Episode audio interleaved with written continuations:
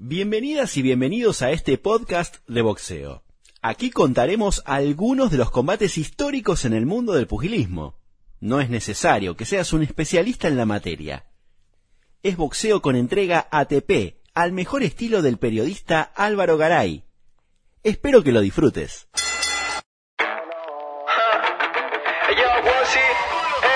Ya pasamos mil batallas, ahora somos guerrilleros, estoy con en la detrás, quemando el mañanero. Bienvenidos a este micro podcast de boxeo llamado Primer Guante. Mi nombre es Álvaro Garay y van a encontrar dos entregas de 30 minutos semana tras semana y si lo querés escuchar en vivo lo podés hacer todos los martes y jueves 18.30 horas Allí estaremos entregando este mismo producto, obviamente con diferentes contenidos, pero siempre hablando de el hermoso boxeo que es el, eh, sí, el deporte de los puños por excelencia y a mi gusto, claramente. Hoy estaremos repasando y analizando los combates que han arrojado el último fin de semana porque se han presentado tres argentinos en suelo estadounidense, fue en Carolina del Sur, allí se presentaron eh, Alberto Palmeta, Lucas Fernández y Mirko Cuello. Han sido dos resultados positivos. Lucas Fernández no obtuvo su victoria, pero ya también entraremos en, profundizar ese tema porque creo que se merece duelo revancha y por supuesto también lo que viene en agenda, lo que va a suceder en suelo argentino post pandemia. Así que te invito a que te quedes porque eh, si te gusta el boxeo, hablemos de boxeo. Torta que tienen la cena costa del reto te exigen paz. Mientras vienen a pisarte y la gorra corrupta nunca duda en dispararte. Hay autores de la calle que llegan a toda parte. Convertimos la esquina en una galería de arte. Dímelo dímelo vos por el lado que lo mire pues somos los primeros dos somos la que la voz continuando con el análisis de lo que dejó el fin de semana nos metemos con el duelo de Lucas Fernández frente a Fernando Díaz un duelo la verdad estupendo. A mí me encantó. Fueron nada menos que seis vueltas. Eh, las tarjetas oficiales al fin y al cabo dieron 59, 58 y 58, 56 en dos ocasiones para el local. El local es Fernando Díaz, dando así eh, triunfo para él y generando la derrota para Lucas Fernández, que a mi gusto eh, tuvo buenos momentos, buen pasar, dominio, fue inteligente, supo resolver algunos conflictos que en la corta distancia lo molestaban, supo trabajar muy bien de espalda a las cuerdas y arriesgar en los momentos oportunos. Quizás, entiendo yo, poco y nada de este deporte, que la vuelta están en las 5 y las 6 para la polémica, para el análisis. Quizás mi corazón celeste y blanco se inclinó más por Lucas Fernández, que es muy probable, por eso mis tarjetas daban otro resultado y ganadora a Fernández por dos puntos, pero así es el boxeo, de apreciación con algunas reglas que no muchas veces se lo aplican los jurados que están alrededor del ring. Pero esa es otra historia, es otra polémica. Pero volvemos al combate de Lucas Fernández frente a Fernando Díaz. Decía un duelo digno de revancha. Un combate que pasa por analizar de vuelta la vuelta número 5 y la vuelta número 6 y en una charla que tuvimos con el mismo boxeador argentino, eh, le dije y la senté que a mi gusto había ganado por dos vueltas y por supuesto del combate estelar de Beto Palmeta, que fue un recital por streaming. Estamos acostumbrados a hoy a poder apreciar eh, cualquier, cualquier artista cualquier cosa a través de internet, a que son las principales herramientas ¿no? en pandemia, como este podcast estamos grabando. Bueno, decíamos, eh, Beto Palmeta desde Estados Unidos nos deleitó con un recital pleno. Fueron cinco vueltas, fueron cinco asaltos, totalmente inteligente a la hora de boxear, dominio absoluto. Se enfrentó a Saúl Corral, un boxeador de 33 años, de raíces mexicanas, anclado ya en Estados Unidos, pero un boxeador también castigado, un boxeador que le filtraba las manos, que está roto por dentro. Yo en alguna oportunidad, vayan al Twitter, había dicho que eh, este mismo boxeador, Saúl Corral, es un boxeador que por dentro está roto. Es como similar que la canilla del baño no se te cierra por más fuerza que le hagas, es porque el cuerito está roto por dentro. Bueno, este muchacho tiene la defensa rota por más que la levante, tiene el cuerpo ya debilitado con 33 años y si uno repasa con quién se ha enfrentado, son muchos, al menos tres es lo que yo marqué boxeadores de potencia, boxeadores que marcan la diferencia a la hora del golpe. Por ejemplo, en la lista de rivales de Saúl Corral figuraban Saddam Ali, Josecito López, Víctor Ortiz, boxeadores que también han sufrido, eh, excepto Saddam Ali, que han sufrido en manos del chino Maidana. Estamos hablando de esta categoría, allí donde predomina el golpe. Decíamos, Saúl Corral, boxeador mexicano, duro, que demostró más resistencia que ataque. Y en este deporte muchas veces es la combinación de ello o inclusive el defecto inverso. Beto Palmeta, campeón internacional, categoría welter, eh, anclado en el noveno puesto del ranking mundial de las 154 libras, dijo, quiero ser campeón del mundo y este boxeador era ideal para demostrar el estilo y para también servir como vara y entender dónde estamos. Comparto, difiero, creo que mm, Beto Palmeta ya eh, debería empezar a, seguir quizás hacer presentaciones más seguidas, entendemos la pandemia, pero más seguidas y anclando siempre un escalón más arriba, pero quienes lo manejan lo están haciendo muy bien, eso también hay que marcarlo, lo están protegiendo y lo están guiando de manera correcta. Es un, eh, es un gusto personal lo que acabo de decir, que siempre me gustaría que suba un escalón, pero hay que denotar aquí un asterisco aparte para decir que Saúl Corral no era el rival principal el principal era otro a quien le dio resultado COVID, por eso tuvieron que salir a buscar un reemplazante y bueno, apareció este boxeador que también le sirvió, como decía Beto Palmeta, para demostrar dónde está. Ojo, eh, hay que también entender que Beto Palmeta es un boxeador que está en una categoría donde el knockout por mano efectiva, por mano fuerte, esa mano que quizás bien conectada te duerme. Bueno, ahí está posicionado Beto Palmeta, un boxeador que no tiene, le hace bien el golpe de potencia, la mano de knockout, ese que te apaga la luz de la noche a la mañana, le hace Chino Maidana.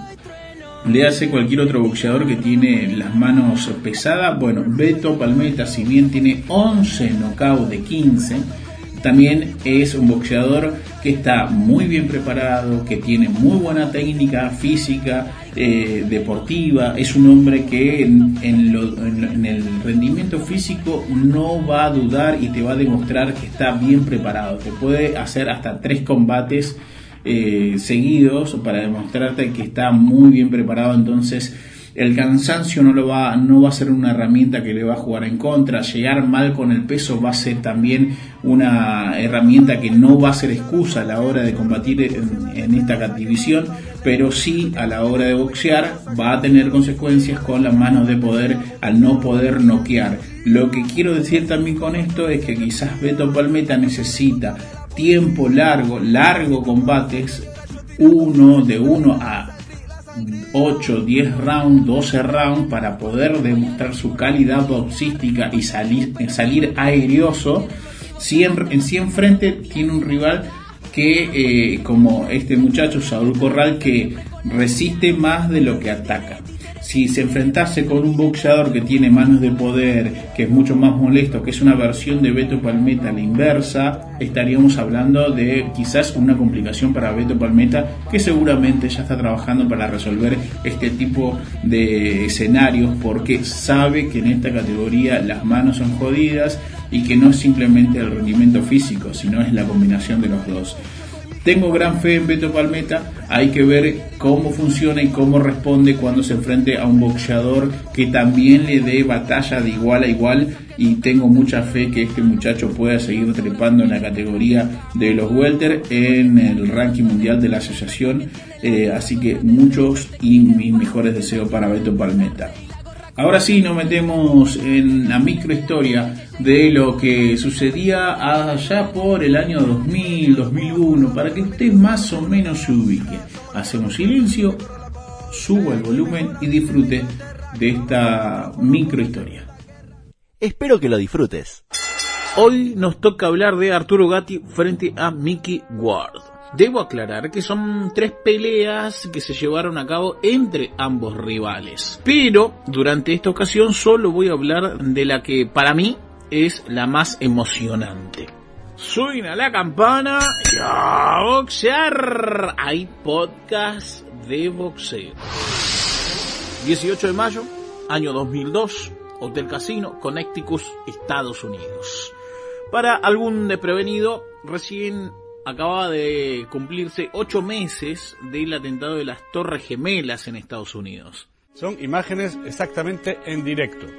Un avión de pequeño tamaño se ha estrellado esta mañana contra las Torres Gemelas, contra el World Trade Center de Nueva York, provocando numerosos destrozos, como pueden ver en las últimas plantas del edificio, están, se encuentran en llamas. En Argentina, Racing venía de salir campeón luego de 35 años de virginidad y en medio de una inmensa crisis económica. Bedoya con un gol histórico para romper paternidades y para dar más de medio campeonato a la academia. Al mismo tiempo, teníamos como presidente de la Argentina a Eduardo Dualde. Eduardo Dualde esta noche se ha convertido en el quinto presidente en los últimos 12 días. Juro por Dios, nuestro Señor y estos santos evangelios, desempeñar con lealtad, patriotismo, cargo de la nación y observar y hacer observar fielmente la Constitución de la Nación Argentina.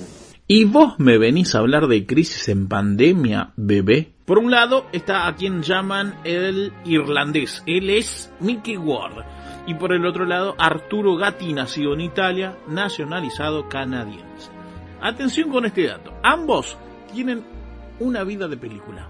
Pero bancame, que ya te la voy a contar.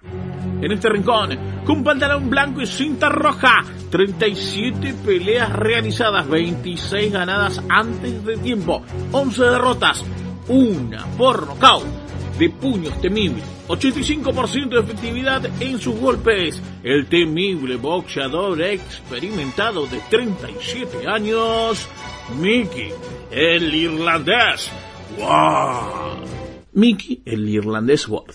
Decíamos que tenía 37 años, sí, lo escucharon bien. Yo a esa edad pienso estar comiendo mucha pizza como ahora, pero sin pandemia. De 36 rivales hasta entonces había derrotado a 27 por nocaut. Boxeador derecho, debutó con 19 años en el profesionalismo. Su mejor racha fue sostener 14 victorias consecutivas. En 1990 y en 1997 tuvo dos oportunidades para ir detrás del título del mundo, pero en ambas ocasiones perdió. La segunda por nocaut. Quizás a algún amante del cine que esté escuchando esto, el nombre de Mickey Ward le suene. Claro que sí. Hay una película muy interesante, se las recomiendo, que se llama La Pelea. La protagoniza Mark Wahlberg. Búsquenla, es muy buena. En ella también aparece, dentro de la serie, la película, la ficción, el medio hermano, Dickie Eklund. También es un boxeador eh, menos exitoso, de vuelo rasante local, como para no ningunearlo tanto, se podría decir. En ese mismo momento, en el mundo, el grupo guerrillero de la FARC secuestra a la que por entonces era candidata a presidenta de Colombia, Ingrid Betancourt. La secuestran y la tendrían durante seis años en cautiverio. Recién llegaría a su libertad en el año 2008.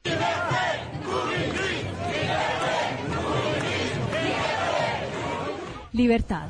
Esto fue lo que millones de personas en París pidieron por la colombo-francesa Ingrid Betancourt, que fue secuestrada por las Fuerzas Armadas Revolucionarias de Colombia, FARC, desde febrero de 2002 y se encuentra en un delicado estado de salud. Escuchen, escuchen lo que suena de fondo. Sí, por supuesto. Es Charlie García. ¿Por qué? Justamente porque estaba presentando su material Influencia. Ese mismo año colmaría tantos Luna Park como el subte Nora Pico en plena capital. En el rincón rojo, Pantalón blanco con bordes azules con 30 años, 31 peleas realizadas, 21 de ellas ganadas antes de tiempo, con el 89% de efectividad de knockout a su favor, 6 derrotas, 3 antes del límite, el italiano nacionalizado canadiense Arturo Trueno Gatti. Arturo Trueno Gatti debutó con 19 años como boxeador profesional. Su mejor racha fue sostener en el tiempo 23 peleas sin conocer la derrota. Arturo ya había sido campeón del mundo, por lo tanto era quizás en este duelo el que más ficha tenía. Señores, hora de la pelea. Arturo Gatti Mickey Ward. Impresionante lo que se golpearon estos dos muchachos. Un duelo totalmente sangriento, una demostración de coraje, corazón, rendimiento físico y un aguante inquebrantable. Se recontracagaron a trompadas. Hermosa pelea. Fueron 12 rounds fenomenales. Las apuestas daban más del 80% ganador a Gatti, por supuesto, y gracias que el boxeo es un deporte impredecible. Tanto show entregaron que esta pelea fue considerada dentro de las mejores del mundo en la historia del boxeo mundial. Ah, pero te digo una cosa, si después de escuchar este podcast y ver la pelea no te anotas en ningún gimnasio, algo estás haciendo mal, bebé. Atención, noveno asalto. Vale aclarar que el noveno asalto es sinónimo de round. Un round es un asalto. Entonces, nos metemos en eso. Atención, noveno asalto. El estadio repleto, la gente se cae abajo. 76 puntos para Gatti, 75 para War. A los 10 segundos, una mano hermosa de War al hígado de Gatti que lo dobla de dolor.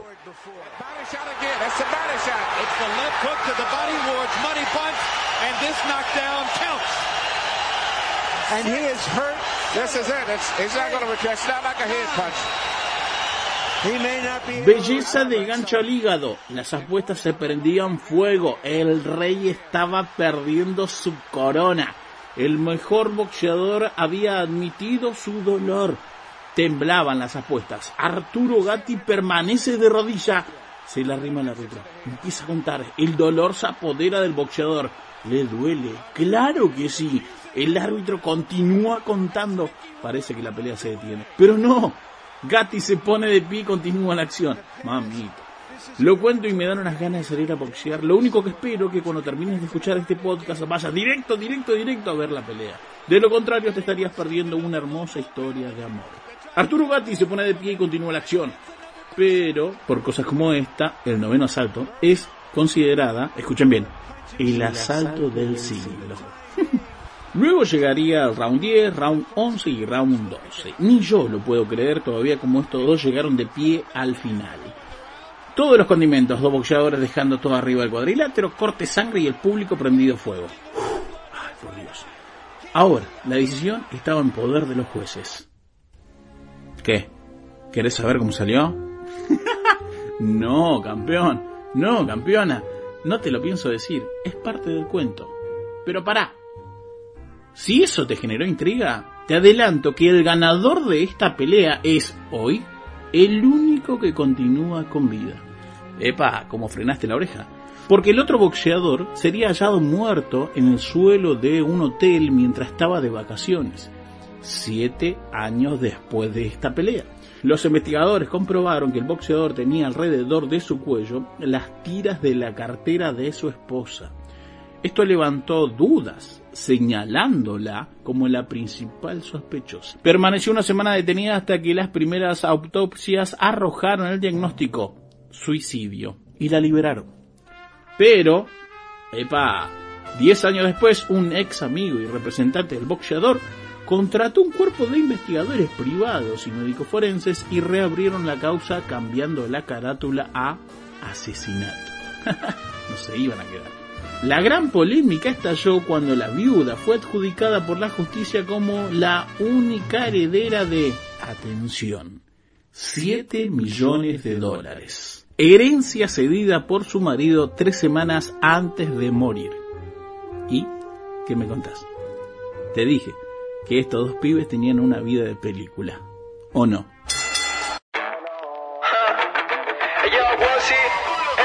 Ya pasamos mil batallas, ahora somos guerrilleros. Estoy con vos en la detrás, quemando el mañanero.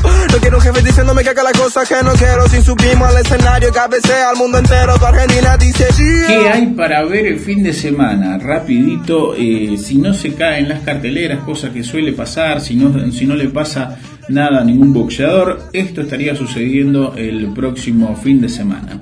El eh, sábado 14 en Londres esta es la presencia de la argentina Jorgelina Guanini, quien va a estar enfrentando a Rachel Ball va a ser un duelo por el título de Super Mosca. Recordemos que la argentina Jorgelina Guanini ya ha conseguido el título de la misma Asociación Mundial de Boxeo en categoría gallo y esta será su segunda oportunidad para ir detrás de otro cinturón en otra categoría y el dato es que será la segunda presentación de Jorgelina Guanini peleando fuera de casa la primera no le fue muy bien y esta segunda veremos qué sucede. Y por supuesto también hay carteleras. El próximo viernes en Argentina hay que abrir los ojos porque habrá doble cartelera. Por un lado, eh, reaparece el boxeo en, Luis Guillón, allí en Gran Buenos Aires. Marcelo Tito Cóceres frente a Sebastián Paspechi, este boxeador, dos boxeadores muy interesantes por ver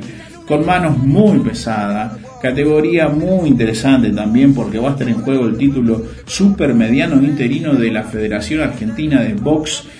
Papechi con un hambre de set impresionante, Cóceres demostrando hace tiempo también que tiene con qué, ex retador, mundialista, que ha tenido también su, su, recorrido, se van a estar enfrentando, eh, repito, este próximo viernes 13, allí en Luis Guillón, Marcelo Cóceres frente a Sebastián Paspechi por el título supermediano interino de la Federación Argentina de Box. Presta atención que hay olor a knockout. Y la misma noche, Luciano Gillo Baldor se estará midiendo frente a Héctor el Duende Guzmán. Esto será duelo revancha, dado que la primera vez, allá por julio del 2019, se había ya quedado Tito Gillo Baldor con eh, el triunfo esta vez el duelo entre Baldor y Guzmán será por el título argentino de la categoría Gallo, que también será parte del complemento del duelo que se va a llevar allí a cabo en Luis Guillón. Y por supuesto, nosotros estaremos desde Twitter compartiendo las tarjetas, apreciaciones y comentarios, así que te invito a que me busques allí como Álvaro Garay. Eh, vamos a estar hablando y, repito, subiendo las tarjetas y analizando. Así que prendete, sé parte de este evento que a través de las redes sociales nos puede unir. Y también, por supuesto, habrá otra presentación. Esto será en Benavides, en Gran Buenos Aires, allí por la zona de Tigre, por si alguno no es de la gran ciudad Buenos Aires o si lo estás escuchando en otra parte. Esto no queda en la capital, queda más eh, en el, en el norte de la capital, allá por la zona de Tigres, Benavides, por allí. Allí va a estar combatiendo un gran, no combatiendo uno, varios boxeadores, pero yo me quedo con, eh, con esta cartelera que también es la reaparición de Marcos el Chino Maidara como promotor, acompañado también y, sondeado por Juan Briñone, un amigo de la casa. Allí va a estar eh, Jeremías Ponce enfrentando a Rubén López, eh, también va a estar Francisco Verón haciendo su debut, este boxeador de la selección ex selección nacional frente a Lucas Rubiola. Ojo con, anoten este, Francisco Verón, boxeador que va a hacer debut también allí. Va a estar también la presencia de Joel Peralta, el hermano de Yamil Peralta, que hace unas semanas compitió en el mismo escenario. Yamil Peralta, decíamos, eh, Joel Peralta, perdón, va a estar enfrentando a Facundo Rojas y la presencia de Jazmín Vilariño frente a Romina Sosa también en lo que es el boxeo femenino. La cartelera principal de Benavides allí en Gran Buenos Aires la tendrán enfocado a Alejandro el Cuervo Silva frente a Javier la Bestia Maciel, un duelo, señores, que ya le anticipo, hoy le pongo la firma, no llegan las tarjetas, ese combate va a ser durísimo y presiento que Maciel tiene todas las condiciones para derrotar a un joven Alejandro Silva que tiene con qué, que tiene herramienta. Hace nueve meses quizás no presencia de manera profesional un escenario, pero tiene sus pormenores. Presten atención con esto. Alejandro el Cuervo Silva, 27 años. Javier la Bestia Maciel, 36. Hay casi 10 años, 11 años de diferencia entre uno y otro. Eh, Alejandro Silva eh, hace nueve meses que no compite, al igual que muchos boxeadores porque le pasó la pandemia, y eh, viene de ganar en su última ocasión por puntos y quedarse con el título argentino frente a Pucheta, otro gran boxeador. Pero Javier Maciel, vamos al otro lado, Javier Maciel perdió las últimas tres presentaciones que hizo, todas fueron por puntos, lo que hace una lectura que es la siguiente. Javier la Bestia Maciel ha perdido sus últimos tres combates a lo largo de 12 asaltos y el dato es que nunca lo hizo en Argentina, sino que hace cinco años más o menos viene compitiendo en terreno internacional. Le hace Francia, Inglaterra, Estados Unidos como su casa principal. Allí la bestia Maciel ha llegado, ha perdido a lo largo de 12 o 10 vueltas sus últimos combates. En la vereda de enfrente, Alejandro el Cuervo Silva nunca ha perdido, siempre ha ganado, no conoce la derrota y el dato no ha llegado a larga distancia. Ahí tenemos dos parámetros y que tampoco Alejandro Silva ha salido, ha tenido vuelos internacionales. Por un lado, y es aquí donde es muy notorio, la juventud 27 años, la experiencia 36, el recorrido de Maciel y las ganas que tiene el Cuervo Silva por empezar a ser un nombre importante no solamente en el suelo argentino, sino que también en carteleras internacionales, porque sin duda si lograse una victoria por encima de la bestia Maciel, lo catapultaría... Uy, si lograse una victoria por encima de Maciel, esto lo va a ayudar a catapultar hacia otros horizontes porque realmente vencer a la bestia Maciel sería un gran, de gran ayuda, sería un gran trampolín y lo mirarían de otra manera, al menos para este periodista que ya empezaría a dejar de ponerlo como la opción B o al menos dejar de dudar de su presente.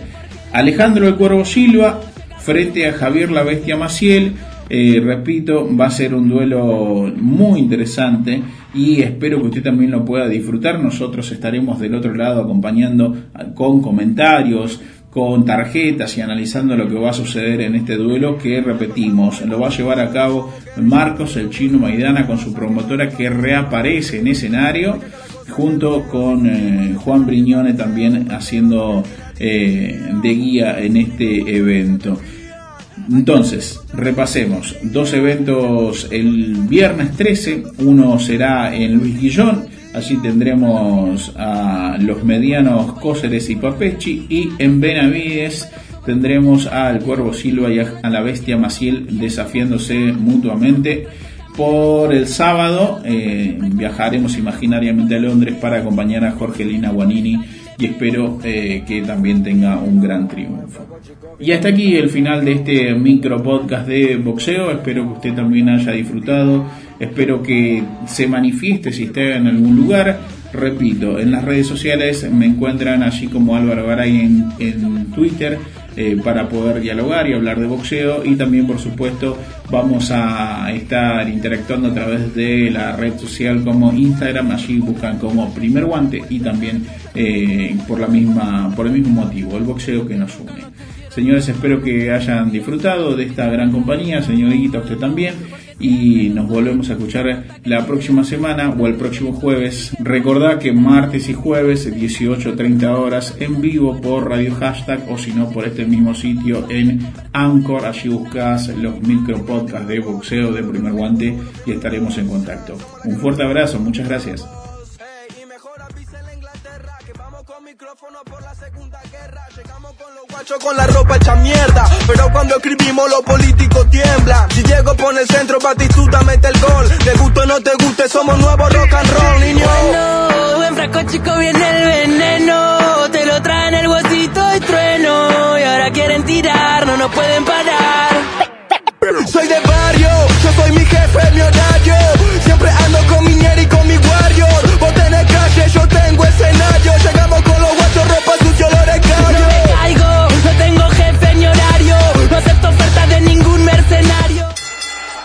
por escuchar este podcast. Podés buscarlo en Instagram como arroba Álvaro Garay. Producción, edición y voz, Álvaro Garay.